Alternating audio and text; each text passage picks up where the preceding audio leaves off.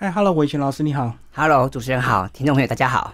我们来介绍你的新书哦，关于这个 AI 自动写作。那么呃，很开心又有机会来上节目哈。我还记得上次来跟大家介绍是我上一本书《文案力就是你的超能力》啊。那这次我带来我的新书哦，叫做《一分钟经验 ChatGPT 爆款文案写作圣经》。嗯，那当然大家看到书名就可以知道说这本书谈的就是跟 AI 写作有关的议题。好，那一开始这个 AI 慢慢这个升起的时候，你一开始会不会感受到有一些压力啊？因为对你们这种写作教练来讲，呃，其实我跟大家的想法不大一样。我知道现在很多朋友哈、看到 AI 这样子风起云涌，会有点担心哈、因为很多人看到媒体最近的报道，会觉得说哇，那 AI 这么厉害，那是不是我们饭碗以后是不是不保哈？很多的工作会不会被取代哈？是但是我我自己不是这样看，我比较审慎乐观呐、一来，我平常很习惯用这些科技工具，嗯；二来，我深入研究之后，我发现其实我们讲说 AI 它是不会取代人类的。但是是会用 AI 的人是有可能取代你我、哦，所以的确我们当然要与时俱进。但我觉得如果我们能够掌握一些 AI 工具的话，反而能够对我们的工作有帮助，对我们的生活哈、可以增加一些趣味。所以这样讲就是不是 AI 淘汰你，是你不会用 AI 才被淘汰，对不对？对，所以我最近常常在很多的公部门、企业或大学院校讲课哈。那么我有一个譬喻，我跟大家分享，我说这个 AI 哈，一来它已经是不可逆的趋势，我们现在也回不去那个没没有 AI 的年代，所以你太担心、太紧张，其实也无济于事。二来哈，我觉得既然有这么多 AI 工具可以用哈，我觉得我们就是应该要去学习怎么去应用它。所以我有我有个譬喻，我说如果你不太会用 AI 哦，AI 对你来讲可能就是加法。好，什么叫加法？就是一加一等于二嘛，二加二等于四。这个加法的空间有限，但如果你现在会用 AI 的话，AI 可以是乘法，是指指数型的成长。哈，所以其实它的想象空间是非常大的。所以我也欢迎大家，就是哎，其实你不用太担心，你应该来试试看 AI 它可以用在什么地方。嗯，但是如果遇到这种比较有心的这种 AI 公司，有没有可能它反而变成误导你的一个工具啊？呃，的确哈，我我最近也发现很多朋友看到像 ChatGPT 呀、Midjourney 这些 AI 工具应运而生，很多人一来当然很好奇，想要尝鲜嘛；二来可能很多人也把它当成是另外一个搜寻引擎，嗯啊、呃，因为我们过往可能很习惯用 Google 啊、用 Bing 啊哈，然后我们现在有任何的问题，我们都会很习惯去 Google 一下哈。我们很多人大家很习惯这样的作为，所以现在看到 ChatGPT 这样的工具出来。很多人就想说，哎，对呀、那我有什么想法，我有什么问题，我是不是也可以问他？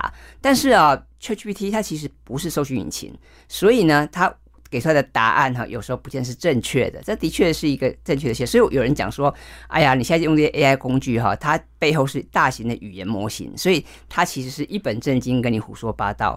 那我觉得比较有趣的是说，它好像在跟我们玩文字接龙啦。所以我建议大家，如果你想要去问一些有明确答案好的问题，比方你想问说，哎，这个台北市信义区哈哪里有什么好吃的餐厅啊？民生社区有什么厉害的咖啡馆？嗯、这种问题啊，我建议你还是去问 Google 比较好。对。虽然我们习惯用 Google，可是后来才发现 Google 原来是可以下广告，所以很多排名都是买上去的。对，那什么什么情况哈可以用 ChatGPT 啊？比方说，像如果你需要一些开放性的问题，或者是你需要有一些创意发想，嗯、那么这个时候用 ChatGPT 就很棒。我跟大家举个例子哈，比方说我们。很多人在在职场工作，那么我们每个人的背景跟专业当然不大一样，但是因为我们在这个领域可能五年、十年了哈，所以我们有我们自己的专业，有我们自己的强项。但是我们在思考问题的时候，很多时候我们也会有我们既定的模式嘛，啊、哦，所以我们可能很快可以得到答案，但是相对来讲，它也会限缩我们的方向。嗯，好、哦，所以这个时候如果说我们能够用 ChatGPT 的话，它因为它不是人嘛，它也没有包袱，它也没有情感，所以它可以给我们的很多的方向哦，是有时候是超过我们想象的。所以我觉得，如果我们能够善用这样的工具哈，帮我们去打个草稿啊，帮我们发想的话，其实有时候会得到不错的答案。哎，真的，我们遇到问题，有时候我们会习惯问我们一些熟悉的朋友。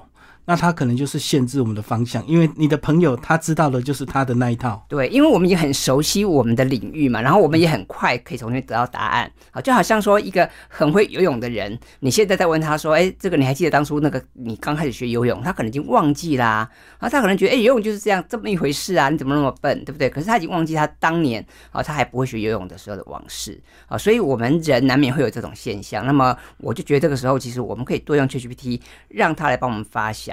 老师，其实这本书不只是写我们这个比较熟悉的 Chat GPT，还是有很多相关的写作工具，只是我们比较不熟悉，所以你都把它收集出来。对，那我也可以跟大家分享一下，其实现在哈，哦，坊间的 AI 工具非常多，可能数百套、上千套都有。那么我们在书上也帮大家介绍了几套比较常用的一些、一些软体，比方说像 Notion 哈、Notion 是一个笔记软体，我相信很多听众朋友可能也有在使用。那么 Notion 在去年十一月，他们也导入了 AI 功能。嗯，那 Notion 本身它是一个笔记软体哈，它的强项就在做笔记、做资料库整理。所以各位朋友，如果说你平常就有做笔记啊哈，做一些文书的需求的话，当然你也可以考虑用 Notion AI 的功能。那我觉得 Notion AI 的部分它就比较中规中矩，所以各位如果说你常常有一些文书的作业的话，那这个时候其实用 Notion 是蛮好的。那么另外还有一套软体叫 Word Hero 哈，那 Word Hero 我们翻成中文就说，哎，它是文文字的英雄嘛哈。那 Word Hero 它内建了八十多种的写作的功能，那么它针对写作的需求来来讲，举个例子哈，比方说，如果你你今天想要写一篇部落格文章，嗯，但是你说，哎呀，我不知道怎么下标哈，那么我的大纲要怎么定啊，甚至是我的结尾要怎么写，它都可以给你方向。或者再举个例子，现在很多人会需要打广告嘛，因为我们在在这个企业哈，你可能要这个为贵公司的产品服务做宣传，很多人会去下什么脸书广告啦，对不对？那么可是这个广告啊，到底你的这个文案要怎么写，你的这个脚本要怎么写，很多人是没有方向的，因为我们知道，如果你现在只是老王卖瓜啊，这个可能效果不好嘛。那么像像 Word Hero 这样的工具哈，它就可以针对贵公司产品的属性特色，它会给你很多的建议。然后，当然，它也会去符合 Facebook 啊，或者是呃 Twitter 等等不同社群媒介它的特色，所以它会给出我们很多答答案跟建议。我觉得这也蛮实用的。那又或者是说，好比你想写一本书啊，那么我们都知道嘛，你现在要要要卖本书，你的那个书名很重要，有没有吸金嘛？哈，所以呢，这个 Word Hero 它也可以帮你想很多的书名。哦，所以其实这样的应用非常多。我可以再举个例子，比方说，像我们一般人常常有机会需要转换跑道，好，或者是需要找工作嘛。那找工作，我们就可想而知，我们需要写自传、写履历嘛。但是我也发现很多人的履历其实是写的很平庸、很平凡，因为很多人的履历都是写我有个爸爸，有个妈妈，我大学念什么系，我想要做什么工作，我很认真负责，请贵公司给我一个机会表现，大概就是这样子。但这样的。他的履历，你可想而知哦。那个人资主管看了，他可能不会有兴趣嘛。所以这个时候，我们也可以用 AI 工具来帮我们发想。举个例子，比方说，如果你今天想要找一个产品经理的工作，那么呃，你就可以你就可以去想想看，他就可以跟他用问答的方式，比方说 AI 也许问你说，哦，那为什么你想要当产品经理呢？啊，现在天底下有这么多的工作啊，对不对？为什么你想当产品经理？为什么你不去做业务员呢？哈，为什么你去做行政呢？那么你就可以把把你想要当产品经理的这个愿景啊，你的梦想，比方你说，哎呀，我想要像贾博士一样，我想要改变世界，对吧？哦，很好啊，因为我们都知道现在。全球有很多厉害的创业者，他过去都是产产品经理起家的，所以也许你说，哎，我现在当想当产品经理，其实以以后我想要改变世界，那很好啊，那你就应该把你的这个想法哈写在你的履历里面。嗯，好，那其实这本书呢，还是针对我们最熟悉，也是大家这个算是这个市占率比较高的吧，Chat GPT 做一些详细的介绍，在第三章有讲到一些正确的知识，就是一些正确的操作方法嘛。好，我来跟大家分享一下，因为我相信很多听众朋友最近这半年哈，你一定在报章杂志、在媒体、在网络的讯息上面看到很多 ChatGPT 的相关资讯。那么很多朋友可能也会好奇，甚至试着开始体验看看。那当然啦，可想而知，一开始当然大家会。做一些有趣的应用，好比说，可能会有人问 ChatGPT：“ 哎，你可不可以帮我写首诗啊？你可不可以帮我预测一下明天台积电的股价呀？你可不可以猜一下明明年哈台湾总统是谁呀？”那这种问题，当然他无法给你答案哈。那一开始，我想大家一定都是比较有趣哈，for fun 的这种应用。但是慢慢的，大家就会想说，那我怎么样让 ChatGPT 成为我的神队友，让我啊帮帮忙我在做一些工作的事情？所以很多人可能就会要他说：“那你可不可以帮我写一篇履历呀？你可不可以帮我写一个商品文案啊？你可不可以帮我写一个企划呀？你可不可以帮我整理一下这个会议记录啊？”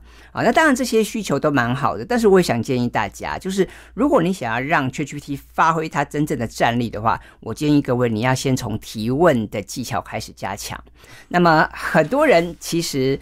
是啊，都知道提问很重要。可是我们，尤其我们台湾台湾人哈，我们大家普遍比较害羞，我们比较不擅长，也不习惯发问。嗯，哦，像我常常在很多地方授课哈，然后我每次问说，哎，大家有没有问题呀？哦，然后台台下就一片静默哈，所以我就发现说，其实大家普遍都比较习惯自己找答案。那么也不大敢哈，这个这个举手发文，所以相对久而久之呢，我们在提问这一块就比较弱啊，相较于沟通表达，我们提问更弱。所以很多人他提问哈，他讲了半天，他没有抓到重点。那么我们知道 ChatGPT 啊，我们说它相当于九岁小朋友的一个心智嘛，其实已经蛮聪明的。那你必须要给他相关的资讯，他才能给你一个比较好的回应。举个例子来说，如果你今天只是告诉他说：“哎，我是念某某大学哈，什么会计系毕业的啊，我有三年工作经验啊，我想应征一个会计师的工作，你帮我写一篇履历。”如果你给他的资讯是这么有限的话，哈，当然他写出来的履历就很。普通嘛，嗯，那如果说你能够多谈谈，比方你说，哎，你对这个会计这个工作，你的想法是什么？你的愿景是什么？你未来想要成成就什么事事业啊？你可以多分享一些相关的资讯背景，还有那个脉络的话，当然，ChatGPT 就可以给你更棒的回馈。所以它跟搜寻引擎是不大一样的。所以意思是下越多的关键字，它越能够精准，是不是？呃，对，所以，嗯，我这边也可以再分享一下。其实，呃，以往我们用搜索引擎，我们是用关键字的思维，好像刚刚我们讲了嘛。你现在想要知道新一区厉害的餐厅，你可能就打新一区空一个餐厅，空一个推荐。好，可能就一堆餐厅出来了嘛。但是我们现在用 ChatGPT 啊，我建议大家你要用句子，好，你要用一个一般的句子。比方你就问他说：“哎呀，我现在想要应征产品经理啊，我有五年的工作经验，哦我大学可能是念工业工程的，或是我是念什么资讯管理的。然后呢，我可能过去有什么样啊开发的经验。然后呢，我现在想要找一个什么？我想找到想要的科技业哈，找一个产品经理的工作。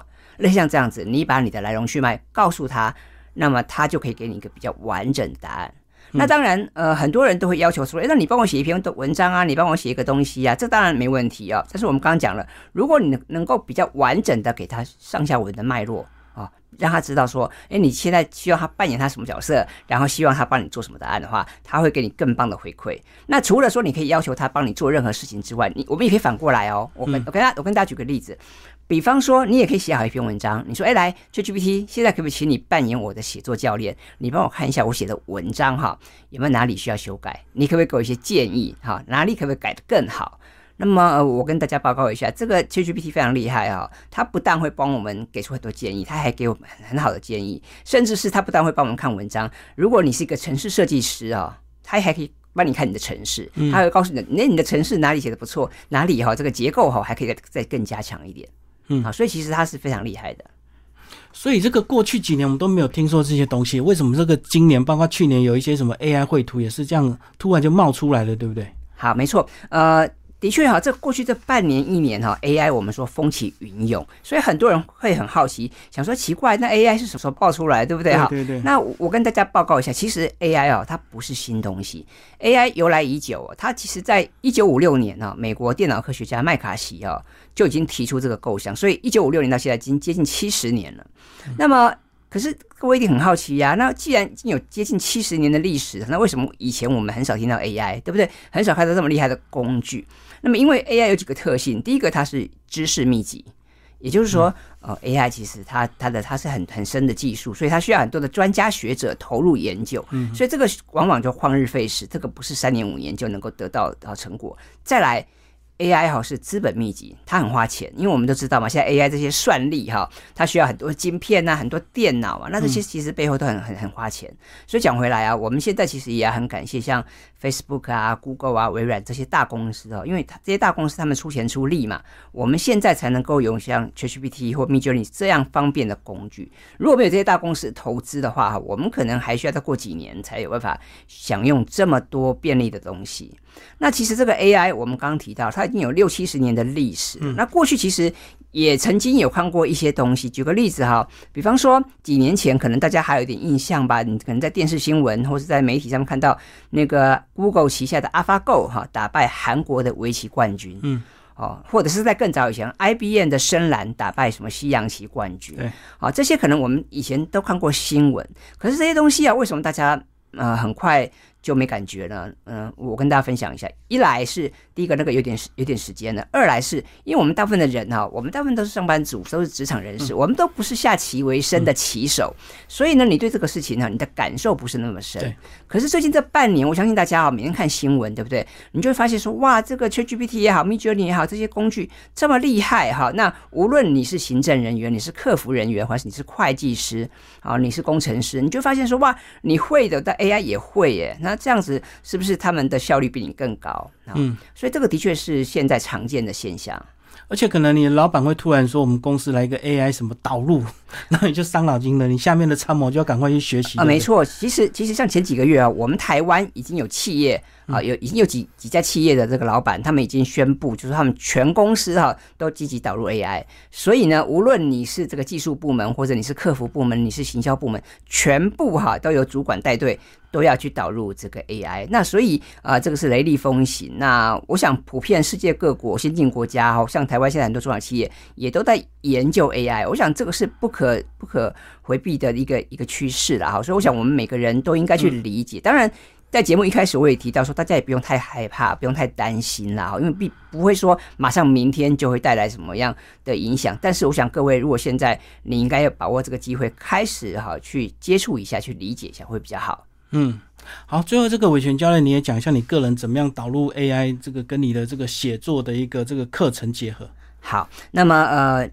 我这本书是在今年五月底出版的嘛？那其实，在去年年底哈，我就发现这个 AI 的浪潮是其实是来的又快又猛。然后，那我原本平常我就有自己的写作课程嘛，嗯，那我就在我就发现说，哎，其实我可以结合我的写作课程跟我的书啊，跟相关的服务。所以我现在我我我会会把我原本的课程里面就融入 AI 写作跟行销的部分，因为我们刚刚提到啊，的确 AI 工具是非常便捷的哈，那它。可以提高很多的效率，除了提高效率、省时间、节省成本之外，它还有很棒的地方，就是它可以帮我们发想。那我们很多职场人士啊，平常在创作、在工作的时候，你会觉得说，哎，你没什么灵感，你没什么创意。但是灵感哦，有时候你很难，对不对？很难收集。你比比方说，你可能需要等一段时间才有灵感。但是现在我们有这样这么方便的工具哦，你可能两分钟你就可以有很多的点子了。所以我觉得，呃，现在可以用这些工具，的确。对于我们的职场人士来讲，会有很大的帮助。那对我自己的这个相关的服务跟课程来讲，我觉得那也不只是说，哎，增加一个选项而已，而是说，我们可以从不同的角度切入，让我们的学员或我们的客户知道，说现在原来有这么便捷的工具。所以，像最近我我到很多的企业去做内训哈，那么呃，也跟他们分享，除了告诉他们说，哎，这些工具可以怎么应用之外，呃，我觉得还有就是我们的。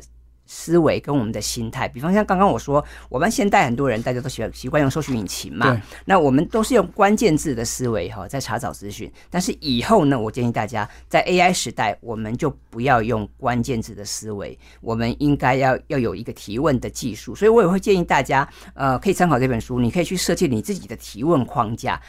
根据你的所学，根据你的背景，因为我们每个人的领域哈不大一样嘛，有的人是在食品行业，有的人是在科技业啊，我们每个人的背景不大一样，但是你可以根据贵公司、贵产业哈的这个特性，那么你可以去设计你自己适合的框架。那这样的话，其实你就可以让 ChatGPT 成为你的神队友，可以让他真正帮你做很多的事情。嗯，不过这个浪潮还是早晚要面对，因为不是只有 AI 文字类的，对不对？还有影像啊、声音啊，或是图画，是未来那因为文字算是比较快的一部分，那后面当刚刚主持人提到嘛，像什么声音啊、影像啊，甚至还有一些哈复合的应用，这些东西会会越来越多。所以现在文字只是比较来的比较快、比较成熟一点。那么接下来像图像啊、像影音啊这个部分，哦会有非常多翻天覆地的一些变化。那么，但是我但是我们讲回来哦，其实我们虽然说。AI 发展到现在已经有接近七十年，但是我也想跟听众朋友们分享，其实现在我们如果把这个拉远来看，其实现在我们还是处在早早期阶段，我们还在 early stage，所以。意思是说，各位，即便你以以前都不懂什么叫 AI，没关系，从现在开始，你现在开始哈，愿意去理解 AI，现在去参与，都还来得及，现在都还在早期的阶段。所以，我们现在如果说就能够哈，把 AI 应用在你的生活啊，或者你的工作场域的话，那么其实你会得到很多的乐趣，你会得到很多的帮助。但是 AI 因为来的很快哈，所以你最好是现在赶快开始，不然你等到明年哈，可能就来不及了。嗯，早点进入可以享受那个流量的红利，对不对？没错，没错，没错。因为等你后面进来之后，可能大家都会。是啊，没错，的确是这样子。嗯，对啊，因为我们看到这么多年来这么多的浪潮，包括什么短影音啦，或者是前前几年那个 Podcast 的，包括现在的 AI 写作这样子。对，没错，因为这些哈，其实你看都是大势所趋哈。虽然说它的领域不一样，可是其实它有类似的脉络，所以我也会建议大家，因为 AI 的确它不可逆了哈，就是我们可能已经回不去那个没有 AI 的年代了。那既然这个事实明摆在眼前，我就建议大家，你不妨用比较开放的心情啊去面对它。那 AI 没有那么可怕，对不对？其实它还是可以应用在很多不同的层面，所以我也建议大家，你可以试试看哈，去找你感到兴趣的领域，去找几个有趣的工具，你开始试试看。那它可能对你的工作、对你的生活都会有一些帮助。所以伟全教练是不是因为你个人是这个写作教练，所以你对这方面特别敏感？呃，我我觉得研究的更深。对，我觉得几个部分啦哈，因为一来，当然我现在因为是写作教练嘛哈，所以对于这些写作相关的议题，我平常都有在关注。再来，其实我是一个跨领域的发展者，我最早也是也是念理工的啦哈，所以我对这些科技哈，我是不陌生。那甚至像这个嗯。我以前曾经在搜寻引擎的公司服务过，所以其实像我对搜寻引擎啊这些科技东西，我我都有一些接触，所以我我能够很快的哈去理解说，哎，这个浪潮它的意涵是什么，或者是说我们可以做一些有趣的应用哦。这个当然是我个人的背景。那我也鼓励大家，就是各位你可以发挥你的好奇心哈。那无论你现在你的背景是什么，或者你在在哪一行哈，那么我觉得都很棒，各位都可以去想想看，我们怎么样去结合这么棒的这些科技啊工具，那么怎么样应用在。各位，你生活的范畴里面，嗯，好，最后伟权教练再把你个人的一些网站以及这个社群稍微介绍一下。好，那么我现在因为要推广 AI 写作跟行销哈，所以我在 YouTube 跟在 Facebook 上上面有相关的频道，这个频道的名称叫做 AI 好好用。那么各位，你只要上 YouTube 或上 Facebook 搜寻 AI 好好用。都能够找到相关的频道跟社团。那么我本身虽然是教写作哈，但是我也知道现在是影音的时代嘛哈，大家也很习惯看影音图像，所以呢，我也会录一些影片。那么各位朋友，如果说你对 AI 感兴趣，也欢迎你到我的频道去看看。我会做一些影，我会录一些短影片，然后跟大家分享一些实用的技巧。那这个部分就给各位做一个参考。嗯，好，谢谢伟权教练，谢谢，谢谢，谢谢主持人，谢谢。